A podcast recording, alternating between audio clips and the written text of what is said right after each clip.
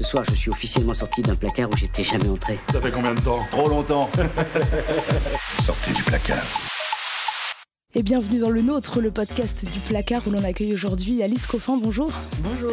Alice Coffin, vous êtes journaliste, vice-présidente de l'association des journalistes LGBT, coprésidente et militante féministe. Et si vous êtes là aujourd'hui, c'est pour parler de la PMA, ce dossier qui revient régulièrement dans l'actualité notamment euh, en ce moment. Donc la PMA et plus précisément l'ouverture de la PMA euh, aux couples de lesbiennes et aux femmes célibataires. Donc on le disait, la question est revenue dans l'actualité ces derniers jours, on va y revenir. Le sujet n'est pas nouveau. Il y avait eu euh, d'abord la promesse de campagne de François Hollande, puis celle d'Emmanuel Macron. Alors, est-ce que pour vous, la PMA est destinée à rester une promesse de campagne? Pour l'instant, on n'a aucun indice euh, qui laisse à penser qu'il y ait prochainement une évolution euh, sur la question de la, question de la PMA. Au contraire, j'allais dire, parce que la première fois, euh, c'est-à-dire la, première fois réellement que ce, cette question d'élargir l'accès à la PMA à toutes les femmes s'est posée, c'est-à-dire effectivement pendant la, campagne des élections présidentielles de 2012, les militantes dont euh, je suis, l'ensemble de l'univers médiatique, pouvait euh, plaider la naïveté et se dire, bah, puisque François Hollande le dit pendant euh, sa campagne, que Najat Vallaud-Belkacem, qui allait devenir euh, porte-parole du gouvernement et ministre des droits des femmes, l'affirmait aussi devant un parterre de, de, la communauté LGBT, on pouvait y croire. Il y a eu beaucoup de promesses, je dis ça parce que les promesses, elles ont même été très loin. En 2013, on a Jean-Marc Ayrault, Premier ministre, qui dit, je m'engage à ce que la PMA soit votée en 2013. Il le dit pas comme ça dans un couloir, hein, il l'écrit euh, sur Twitter. Bruno Leroux, pareil, euh, chef des députés PS, l'écrit sur Twitter. Cette loi sera votée avant euh, fin 2013. Tout ça pour dire que si à l'époque on pouvait pêcher par naïveté et penser que ça serait voté. C'est plus le cas actuellement, puisqu'il s'est passé exactement l'inverse, c'est-à-dire que les engagements à répétition qui avaient été pris par les différents gouvernements socialistes n'ont absolument pas été tenus. Alors de nouveaux engagements ont été prononcés pendant la campagne d'Emmanuel Macron, et puis plus ou moins, et c'est ça qui commence à mettre un peu la puce à l'oreille, de manière plus ou moins claire, et en revenant déjà pas mal dessus, de la part des nouveaux euh, représentants, représentantes du gouvernement français. Autant dire que cette fois-là, on est plus qu'averti, donc il n'y a aucune raison de davantage penser que cet élargissement de la PMA à toutes les femmes sera euh, voté pendant cette mandature que pendant la précédente. Mais alors, il y a eu une petite avancée quand même. Euh, ça a été le feu vert donné par le Comité euh, consultatif national d'éthique le CCNE. C'était le 27 juin dernier. Alors, est-ce que pour vous, ça a fait avancer les choses d'une certaine manière ou pas? Précisément, le CCNE, en fait, avait été dégainé par François Hollande un peu en désespoir de cause, alors qu'il n'en était pas spécialement question au début, hein, du tout, quand pendant la campagne de François Hollande, on parle de l'élargissement de la PMA, on ne discute pas tellement du CCNE, et puis tout d'un coup, ça a été brandi parce qu'il fallait bien justifier ce retard, euh, ce, report plutôt. Et on dit ah on attend l'avis du CCNE. Alors l'avis du CCNE lui-même on l'a beaucoup attendu parce qu'il a déjà déclaré qu'il allait rendre son avis à, plusieurs occurrences. Pareil si je renvoie un peu aux réseaux sociaux parce que ce sont des traces écrites qui font mal quand on les regarde. Il y a une succession de tweets en fait tous les mêmes. L'avis sera rendu au printemps. Alors le printemps c'est le printemps 2014, 2015, 2016. Finalement effectivement, printemps un peu tardif, 2017, juin 2017, on a, on a cet avis-là. Ce que ça pose quand même comme problème au gouvernement, c'est que là, du coup, il n'y a plus ce petit alibi-là de dire ah, bah, on attend, euh, on attend l'avis du comité d'éthique. Donc là, ça s'est terminé. Néanmoins, on l'a vu, il y a eu un retournement parce que cette question qui était posée sur un point de vue éthique, c'est-à-dire de dire euh, bah, la PMA, euh, c'est une question éthique de savoir si certaines femmes et pas d'autres peuvent y avoir recours. On aurait pu penser qu'elle était évacuée par l'avis du comité d'éthique. Or, qu'est-ce qu'on apprend? Que la PMA sera discutée, mais dans le cadre de révision des lois bioéthiques à nouveau. Donc, c'est-à-dire, c'est là où on voit complètement la, supercherie et où ça doit euh, grandement nous, nous alarmer, parce que pour résumer, tout ça, comme euh, c'était un slogan euh, du collectif auquel j'appartenais à, l'époque, c'était PMA blabla, quoi. C'est n'importe quoi. En fait, il pourrait dire tout autre chose. À la limite, la parole du gouvernement, de ce point de vue, elle est euh, autant dans le n'importe quoi et dans l'embrouillamini euh, total que celle de la manif pour tous. Donc non, ça n'inspire pas confiance. Ouais, justement, c'est du blabla, puis c'est contradictoire. Puis on l'a vu là il y a quelques semaines. Il y a Marlène Schiappa, donc euh, la secrétaire d'État chargée de l'égalité femmes-hommes.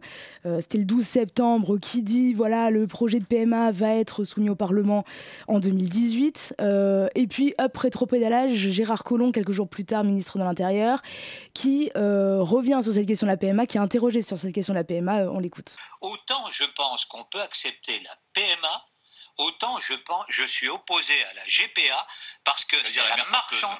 oui, les mères porteuses, parce que c'est la marchandisation euh, des corps, et donc euh, demain on verra euh, des femmes pauvres de pays du tiers monde porter pour euh, des gens riches, un certain nombre d'enfants, je pense que c'est odieux, que c'est à nouveau une trafic d'esclaves, et donc j'y serais totalement opposé. Sur la généralisation de la PMA, le fait qu'on puisse, grâce à l'insémination artificielle, faire des enfants qui n'auront jamais de père, ça ne vous semble pas poser de problème? Ça pose euh, sans doute un certain nombre de problèmes et il faudra mettre euh, des garde-fous. Moi, je pense. Je pense qu'il faut effectivement bah, Par exemple, sur, euh, euh, comme euh, vous le savez, sur les donneurs, qu'on ne retrouve pas à un moment donné des gens qui, parce que vous êtes dans le même endroit et que vous recueillez beaucoup, puissent se retrouver dans les mêmes lieux. Euh, cousins sans le savoir, etc., etc. Donc oui, il faudra mettre un certain nombre de garde-fous. Mais sur le principe, moi je reconnais que ce sont des lois euh, très très sensibles et qui peuvent heurter Et le moment est euh, opportun. Le moment, vous jugez est opportun. Pour moi, le problème fondamental aujourd'hui, c'est celui de vaincre le chômage. de 3 500 000 personnes. Vous dites que ce sont des lois qui peuvent heurter des consciences, mais néanmoins, vous allez la soutenir si elle se fait. Euh, je proposerais que l'on puisse résoudre le problème du chômage avant de s'attaquer aux problèmes euh, civilisationnels. Ah, donc vous n'êtes pas, pas, une priorité, donc pas pour 2018, comme euh, l'a annoncé Marine Pour le moment, je n'ai pas vu ce projet porté dans le calendrier qu'on nous a donné. On verra bien pour la suite. C'était donc Gérard Collomb euh, à l'émission Le Grand Jury LCI RTL Le Figaro. On a presque l'impression, en entendant Gérard Collomb, euh, que c'est un élu de l'opposition, Alice Coffin. Mais c'est un élu de l'opposition à la PMA, en tout cas. Je ne sais pas euh, quelle opposition. Vous savez, il n'y a plus de droite, plus de gauche avec Macron. Alors, non, mais c'est un élu, en tout cas, d'opposition aux droits des LGBT. C'est un élu d'opposition aux femmes. C'est un, homme politique euh, sexiste, euh, lesbophobe. Moi, je le dis comme malheureusement beaucoup d'autres membres de ce gouvernement. C'est bien le souci, il n'est pas le seul. Et alors, le, petit souci, c'est que bon, on a des gens très identifiés hein, au gouvernement, comme euh, Darmanin, comme Colomb, qui avaient déjà fait part de leur opposition à la PMA. Moi, ce qui me pose problème, c'est que dans la classe politique, en fait, euh, j'en vois très très peu qui sont convaincus. Et je pense que le problème, c'est que des gens comme euh, François Hollande, comme Emmanuel Macron, sont eux-mêmes pas convaincus. Et si j'osais, je dirais même que nos ministres euh, successifs aux, droits des femmes, je suis pas sûre que pour elles, elles saisissent bien l'enjeu qu'il y a derrière cette question-là et la discrimination terrible euh, que cela représente pour les femmes lesbiennes, mais aussi en fait pour toutes les femmes qui décident de mener leur vie sans les hommes. Hein. C'est quand même ça euh, l'histoire de la PMA. C'est-à-dire c'est que c'est un moment, un État, un gouvernement qui dit non, si vous voulez des enfants, accouplez-vous avec un homme et là on vous en donne l'autorisation. Et ça, je pense que pour beaucoup de politiques, ils, elles sont encore dans cet état d'esprit-là. C'est-à-dire que ça représente quelque chose absolument inimaginable. Et alors le mariage pour tous est passé, voilà, on a fait ça, mais point trop d'infos et que ça reste quand même un, point sur lequel euh, se révèle beaucoup beaucoup de ce qu'on doit appeler la, la lesbophobie. C'est-à-dire que moi la PMH, je l'ai toujours lu comme un révélateur, un prisme au travers duquel on peut voir à quel point le sexisme, l'homophobie et donc leur euh, condensée euh, et euh, décuplée lesbophobie s'expriment et est encore très très présent dans les mentalités, y compris de tous nos, représentants politiques. Mais personne ne les a obligés, François Hollande, Emmanuel Macron, à faire cette promesse de campagne. Vous le voyez comment Vous, c'est une promesse électoraliste, c'est une façon de ramener l'électorat LGBT. Pour vous, c'est pas sincère, c'est pas un vrai engagement personnel et politique de ces hommes-là. C'est exactement ça, c'est-à-dire c'est un positionnement sur l'échiquier politique. À un moment, il faut distinguer les programmes en termes de parting, tout le monde ne peut pas dire la même chose à partir du moment où vous avez un François Fillon euh, en face euh, qui lui euh, reprend les thèses de la manif pour tous et même de sens commun, c'est-à-dire des, thèses vraiment extrêmement discriminantes envers une grande partie de la population, bon bah pour vous établir et gagner un parti du marché électoral, vous établissez euh, certains positionnements, euh, mais là-dedans, la, PMA n'est qu'une monnaie d'échange, en fait. Hein, si vraiment j'emploie des termes euh, un peu économiques, hein, de, de, part de marché, parce que c'est vraiment ça. Mais au-delà, effectivement, je ne pense pas que ça pose problème à grand monde dans nos représentants, représentantes politiques que toute une partie de la population soit discriminée quant à la possibilité d'accès à la, à la PMA c'est pas quelque chose c'est-à-dire que sur, au cœur, sur cette question, il n'y a même pas vraiment de clivage droite-gauche pour vous?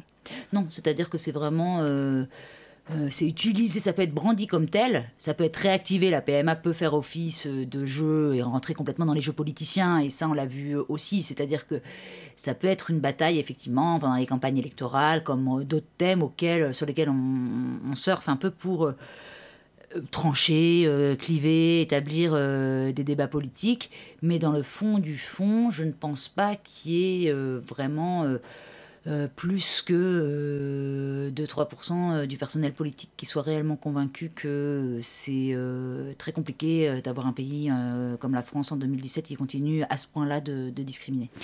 Parce que ça touche à la famille, il y a ça aussi, parce que le mariage pour tous s'est passé. Voilà, le mariage pour tous s'est passé, et la, c'est intéressant parce que la, la, PMA, quand même, qu'est-ce que c'est la PMA si on reprend un peu?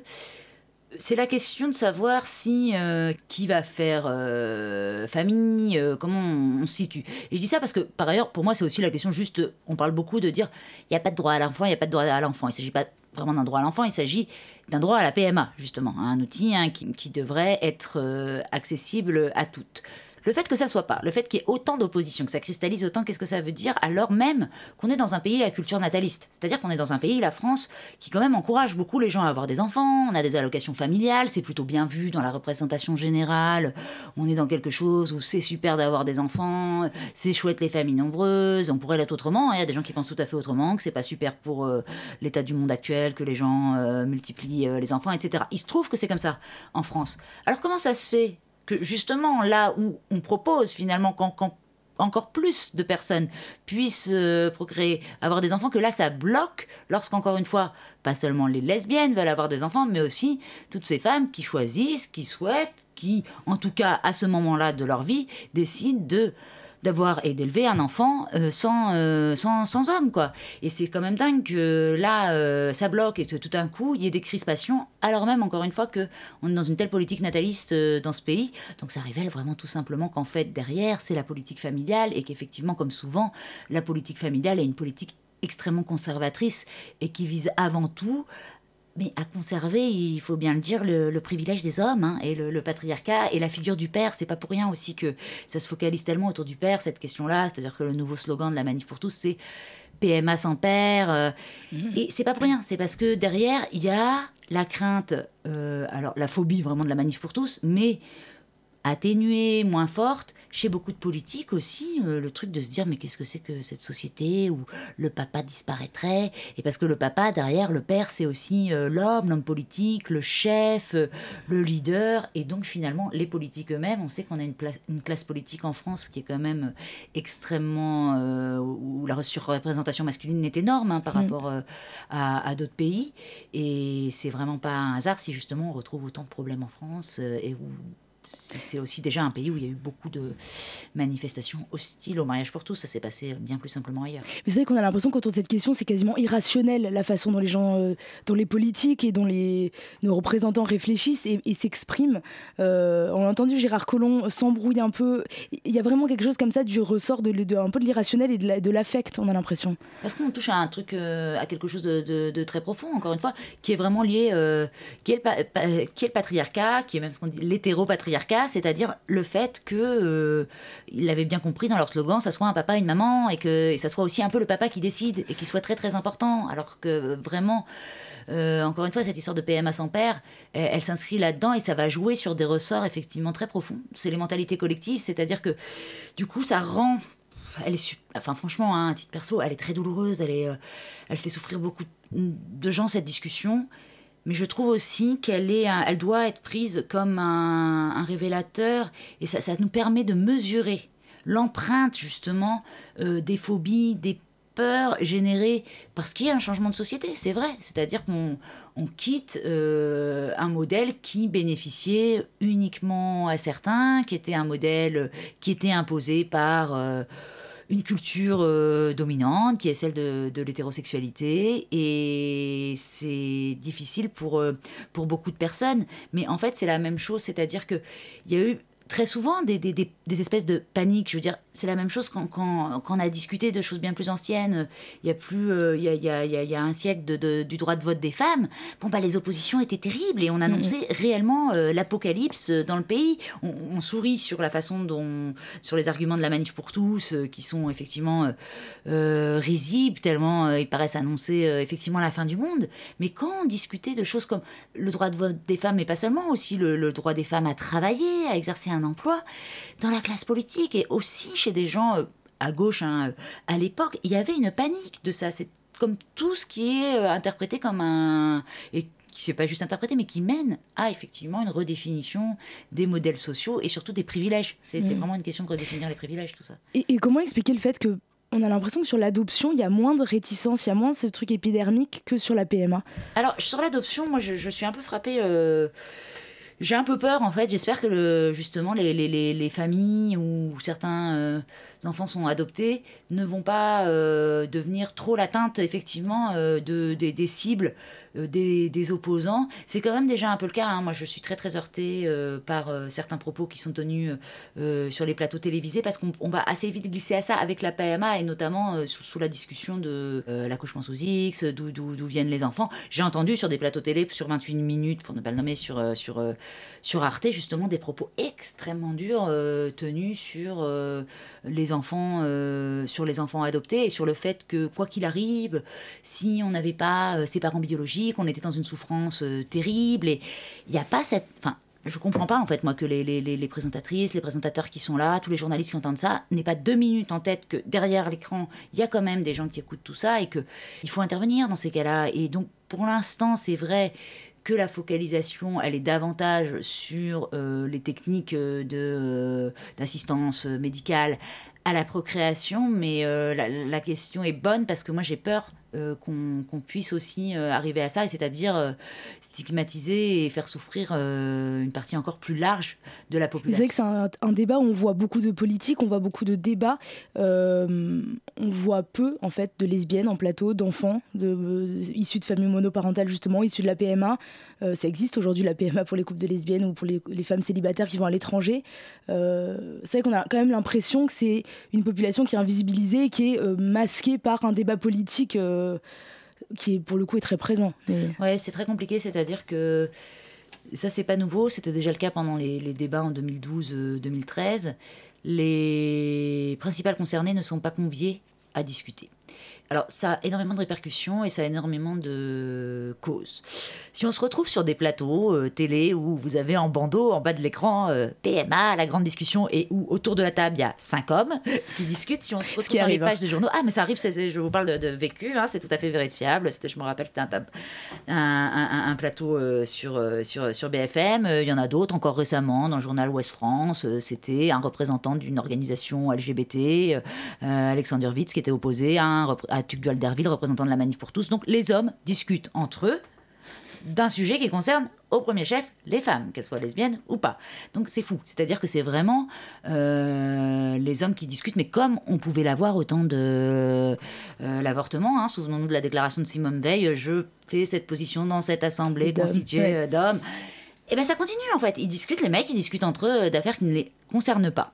Donc ça c'est la première chose qui est posée. Et les causes, c'est comme d'habitude, pas euh, comme on a les chiffres d'expertes, euh, femmes sur les plateaux télé euh, sont extrêmement faibles. Donc ça rejoint à ça, comme d'habitude, parce que c'est pas seulement lié aux journalistes qui ne convient pas les principales intéressées, c'est aussi lié aux organisations LGBT qui n'ont pas ce réflexe ou cette volonté d'envoyer des femmes et qui préfèrent, lorsqu'elles sont dirigées par des hommes, bah, les hommes préfèrent directement intervenir. Ça c'est les causes.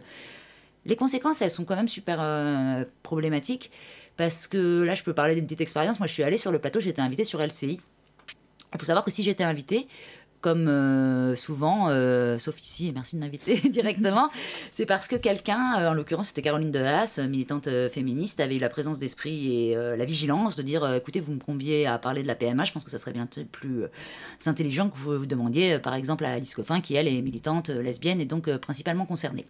Je vais sur le plateau de LCI, en face il y avait Eugénie Bastier et Natacha Polony, donc, qui sont des journalistes éditorialistes extrêmement opposés à la Qui s'était déjà exprimé à de nombreuses reprises sur le sujet. Sauf que moi j'ai vraiment senti que quand moi j'étais sur le plateau, qu'en face elles ont une lesbienne en face d'elles, c'est-à-dire que les arguments ne sont plus une abstracto, on parle plus euh, dans le vide de tiens, il faut pas, les lesbiennes n'ont pas le droit, les lesbiennes sont ci, les lesbiennes sont ça. La lesbienne en face c'est moi. Et du coup, ça restreint énormément leur possibilité de discours. Il y avait un malaise, très clairement, je voyais bien qu'elles ne pouvaient pas avoir un discours aussi dur, aussi stigmatisant, aussi discriminant que lorsqu'elles ont en face des hommes qui sont eux-mêmes pas concernés. Donc euh, la lesbienne est quelque chose de complètement qui n'existe pas euh, à la limite. Et ça, c'est un argument qu'on avait déjà beaucoup fait valoir au sein de l'association des journalistes LGBT au moment des débats sur le mariage pour tous, en plaidant aussi pour euh, le fait qu'il y ait davantage de personnes qui fassent leur coming out en France. Et on ne parle pas de la même manière des sujets médiatiquement ou politiquement lorsque les principes pas les intéressés ou principaux intéressés sont présents. Je suis persuadée que la dureté, la violence des débats à l'Assemblée nationale et des déclarations qui ont été faites par certains députés n'aurait pas été la même si en face il n'avait pas eu seulement deux députés out, hein, c'est-à-dire Sergio Coronado et euh, Franck Rister, et zéro lesbienne euh, out, hein, c'est-à-dire euh, ayant affirmé, publiquement. révélé publiquement leur homosexualité. Eh bien, je pense que ça va changer la teneur des débats. Si en face, finalement, vous, c'est abstrait, vous pouvez vous permettre de dire des horreurs sur une population. Et c'est pour ça que c'est extrêmement important de faire parler les principales concernées, en plus du fait qu'en général, elles connaissent fort bien le sujet.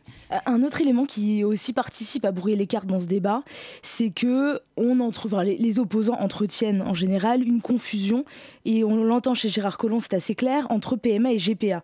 Euh, est-ce qu'on peut revenir un peu là-dessus? C'est-à-dire que voilà, on souvent, euh, on comprend pas bien la différence. Dans les débats, c'est jamais vraiment expliqué. Alors là, peut-être on peut l'expliquer déjà.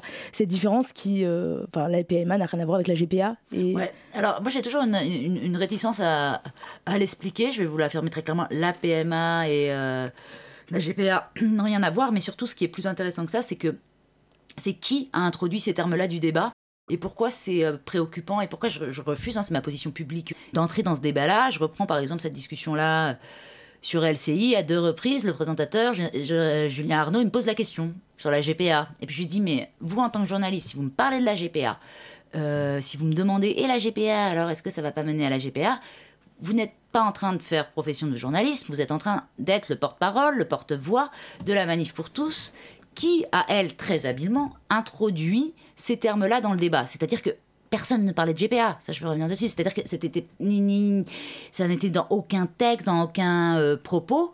Eux, très, très, très, très habilement, ils ont réintroduit ce débat-là qui pose plein d'autres enjeux, euh, sans que je me prononce dessus, je veux dire, mais qui pose de fait énormément d'autres enjeux que celui de la PMA, donc qui n'a rien à voir. Et du coup, ça brouille complètement euh, les cartes, ça crée un autre vent de, de, panique. Et de, quand les politiques, quand les journalistes le reprennent, ils font eux-mêmes œuvre de. Ils prennent position, en fait, sur ce débat-là. C'est ça qui est dingue. C'est-à-dire que, de fait, d'une part, ils contribuent à ne plus parler de la PMA, c'est-à-dire que le temps que vous allez utiliser à parler de la GPA, bah, vous ne parlez plus des affaires des lesbiennes, et comme d'habitude, hein, on ne va pas parler de ce qui concerne euh, les lesbiennes, on ne parle pas de ça, on parle d'autre chose. Et euh, par ailleurs, c'est vraiment reprendre aussi une rhétorique mot pour mot, hein, souvent, qui a été mise en place euh, de manière très habile par les, euh, par les opposants. C'est pour ça que c'est euh, très préoccupant moi, pardon, mais publiquement, je, je, refuse en tout cas d'entrer dans, dans, dans, ces questionnements-là. C'est-à-dire qu'en plus, par ailleurs, je pense que c'est euh, nuisible également au débat sur, sur la GPA qui, du coup, s'inscrit dans quelque chose de complètement brouillé, mélangé. Et donc, ça arrive à ce qu'on ne parle de rien correctement et c'est exactement ce que veut la Manif pour tous. Oui, la Manif pour tous, qui est aussi, c'est assez clair, hein, de diviser les troupes. C'est-à-dire euh, d'opposer lesbiennes et gays au sein des mouvements LGBT. C'est un peu ça l'idée aussi. Je pense qu'il y a une volonté de, toute façon, aller piocher un peu euh, sur, euh, dans tous les côtés. Lesbiennes et gays, mais aussi on le voit avec le nouveau truc qui est sorti du chapeau, c'est-à-dire sur l'utilisation d'arguments écologiques. sur les OGM, d'opposer aussi certains partis politiques où il y a des divisions mm-hmm. sur ces sujets-là, d'opposer, d'aller chercher effectivement des alliés un peu partout où ça peut être possible. C'est-à-dire que, comme d'habitude, on n'est jamais sur le débat de fond, en fait, mais c'est vraiment comment on crée des alliances, comment on fait le plus parler euh, de soi euh, sur les plateaux ou à l'époque euh, dans la rue en, en rendant complètement confus justement les questions qui devraient être traitées. En soi, je m'en fiche complètement. Enfin, je veux dire, la manif pour tous ils, étaient fortiches, en tout cas à l'époque. Je pense qu'ils le sont beaucoup moins depuis que Frigide Barjot euh, n'est plus dans, le mouvement. Pour moi, à l'époque de Barjot, c'était des génies de la communication. Euh, les journalistes en face ne faisant pas leur boulot, c'est ce qu'on a beaucoup expliqué avec l'association des journalistes LGBT, c'est-à-dire alors que sur d'autres sujets, bah, on ne reproduit pas euh, strictement, aussi directement la communication d'un mouvement. On fait attention à ce qui est dit. Si c'est complètement ce qui s'appelait pas encore à l'époque des fake news, bah, on les reproduit pas. Mm. Alors, ouais, on, va, on, va, revenir sur la manif pour justement parce que la dernière campagne est intéressante. Euh, donc vous le disiez, l'argument écologique, en fait, ils font un parallèle euh, sur les réseaux sociaux d'abord, puis maintenant sur des affiches, mhm. euh, entre la PMA et les OGM, mhm. avec ce slogan dont vous apprécierez le, la pertinence. Après les légumes OGM, les enfants à un seul parent. Et on voit donc des ombres chinoises qui représentent des légumes et au milieu un bébé. ça signifie quoi pour vous? Est-ce que c'est on est presque dans le ridicule, je trouve, dans cette campagne-là. Est-ce que ça, pour vous, c'est euh, un peu l'échec euh, d'une campagne de communication? Parce qu'ils ont été attaqués sur tous les fronts pour le coup mais Moi, je suis pas, malheureusement, je suis pas d'accord. J'aimerais que ça soit un échec de communication, mais justement, je pense que c'est complètement volontaire. C'est-à-dire que, euh, vous le soulignez très bien, c'est absolument ridicule. En gros, c'est vraiment, mais c'est le grand n'importe quoi et à la fois horrible. Donc, c'est-à-dire, c'est hyper insultant, mais à la fois, c'est what the fuck quoi Qu'est-ce ouais, ça Alors, pourquoi ils font ça? Ils font ça et ça marche très bien. Ils font ça parce que c'est de la provoque à deux balles, quoi. C'est vraiment de dire, euh, ouais, euh, regardez, euh, on va lancer dans le débat public et dans les rues un truc tellement horrible que les gens vont être obligés de réagir et dire, mais ça va pas à la tête, vous êtes complètement fou. Et du coup, c'est quoi le cycle? On balance une horreur, du coup, les gens réagissent, tout le monde réagit sur les réseaux sociaux, les politiques, Marlène Schiappa aussi a réagi, les journalistes réagissent. Du coup, qu'est-ce qu'ils font? Ils invitent sur les plateaux, c'est-à-dire que du coup, le devine de la recherche est invité à parler de ses affiches sur les plateaux. Qu'est-ce qu'elle dit? On n'a pas compris. Effectivement, on n'a pas compris. C'était fait pour ne pas être compris. C'est incompréhensible. C'est volontairement incompréhensible. Je demande à être reçu. Et là, ça s'enclenche la boucle. Et Marlène Schiappa, qui a dit euh, au départ non, je vais pas les recevoir, finalement commence à dire? Je suis ouverte à la discussion. pourquoi pas? Donc c'est quand même fou. C'est une, une, horreur complètement absurde, l'effroi, l'invitation sur les plateaux, l'invitation chez les politiques. Et mais, pendant ce là euh, on n'entend que. Mais quelque part, euh, la manif pour tous, qui avait quand même, voilà, on le disait, enfin un gros coup euh, avec des, millions de personnes dans la rue, mhm. bah cette fois, il n'y a pas cette mobilisation-là. Alors est-ce que c'est un échappatoire aussi ils, tablent sur autre chose Ils n'ont pas les gens dans la rue cette fois-ci quand même. En tout cas, ils doivent savoir qu'ils n'ont pas les gens dans la rue parce que pour l'instant, ils n'ont pas appelé tellement à des grandes manifs. Certes, mais s'ils n'ont pas appelé, c'est peut-être qu'ils sont... Voilà, exactement. Je pense qu'effectivement, il y a d'autres biais de communication qui sont désormais utilisés et que justement là on le voit pour moi c'est un nouveau biais de communication. Et, c'est pour ça qu'encore une fois je suis pas sûre que ça soit raté leur, leur, campagne parce que pour moi la réussite elle est, flagrante c'est à dire que si je prends en termes de bruit médiatique et d'invitation que cette campagne leur a permis euh, sur euh, les différents plateaux télé et euh, d'intervention chez les politiques bah c'est gagné. Et c'est ça qui est super compliqué parce que pendant ces, ces, quelques jours là où s'est développée la campagne moi j'étais j'étais à Vienne pour une grande conférence européenne lesbienne où il y avait 500 activistes, artistes, lesbiennes de 48 pays européens. C'était absolument génial, une force de proposition folle, des, histoires euh, incroyables de tous les pays. Et évidemment, c'est pas de ça dont on parle. De ça, on parle de la manif pour tous. J'exagère, hein, il y a eu des articles sur la, sur la conférence européenne lesbienne, mais c'est quand même très intéressant que finalement, je crois que toujours la force de la manif pour tous, c'est leur côté frix. C'est leur côté, c'est n'importe quoi. Et il y a une côté fascination, mais je comprends. Je veux dire, moi aussi, je peux être fasciné par des frics et je peux dire, ah, ah, ah qu'est-ce qu'ils nous ont encore sorti, ces gros tarés? Ok. Mais le problème, c'est que moi, je peux le faire comme ça, dans ma chambre, euh, devant mon écran. Pas quand on est ministre, pas quand on est euh, journaliste d'importantes émissions. Dans ces cas-là, on rigole tout seul dans son coin, on se dit ils sont complètement euh, zinzin, et puis on se reprend, et on se dit bah, c'est bien pour ça que je ne vais pas les inviter et que je ne vais pas euh, les recevoir dans mon ministère. C'est, ce que je comprends pas en fait, c'est l'absence de responsabilité, de lucidité euh, politique, journalistique sur ces questions, parce que derrière derrière c'est pas marrant en fait. Parce que derrière bah en attendant il y a plein de, de, femmes qui souffrent de tout ça plein de personnes que ça a traumatisé tout ce qui s'est passé en 2012-2013 alors arrêtons. Et surtout je trouve que il y a un manque total de cohérence. Si Marlène Schiappa elle dit c'est pas possible je veux faire euh, retirer les affiches. Mais dans ce cas-là elle dit pas qu'on va continuer à débattre alors. Parce que ça va être ça. Le débat ça va être ça pendant un an. Elle veut ça pendant un an de trucs ridicules sur lesquels il faut continuer à discuter alors que c'est passionnant. Les choses sur la PMA c'est pas juste pour les lesbiennes, c'est pas juste pour les femmes seules, c'est tout un nouveau modèle de société qui peut s'ouvrir. Il y aurait plein de choses super intéressantes, mais certainement pas avec les représentants de la Manif pour tous. Une dernière question, Alice Coffin. Est-ce que la PMA pour toutes en France, vous y croyez encore? En tout cas, sous Emmanuel Macron je vais faire tout en fait pour profiter euh, de ce calendrier-là. C'est-à-dire comme j'y crois enfin, en tout cas, je n'y crois pas de la part de ces politiques. Je pense qu'ils racontent absolument n'importe quoi. Donc, moi, je vais m'adapter. Si on a un an jusqu'à 2018, profitons-en. Ça veut dire, faisons parler des lesbiennes, faisons parler de cette problématique-là à max dans les, dans les médias. Et notamment, d'ailleurs, merci à Radio Campus de m'avoir invité pour en parler. Alice Cova, merci d'être venue justement dans le, dans le placard. Le placard que vous pourrez retrouver sur Facebook, sur Twitter et même euh, maintenant sur Instagram. Le placard podcast. Et puis toujours sur le site de Radio Campus Paris, radiocampusparis.org. À très bientôt bientôt.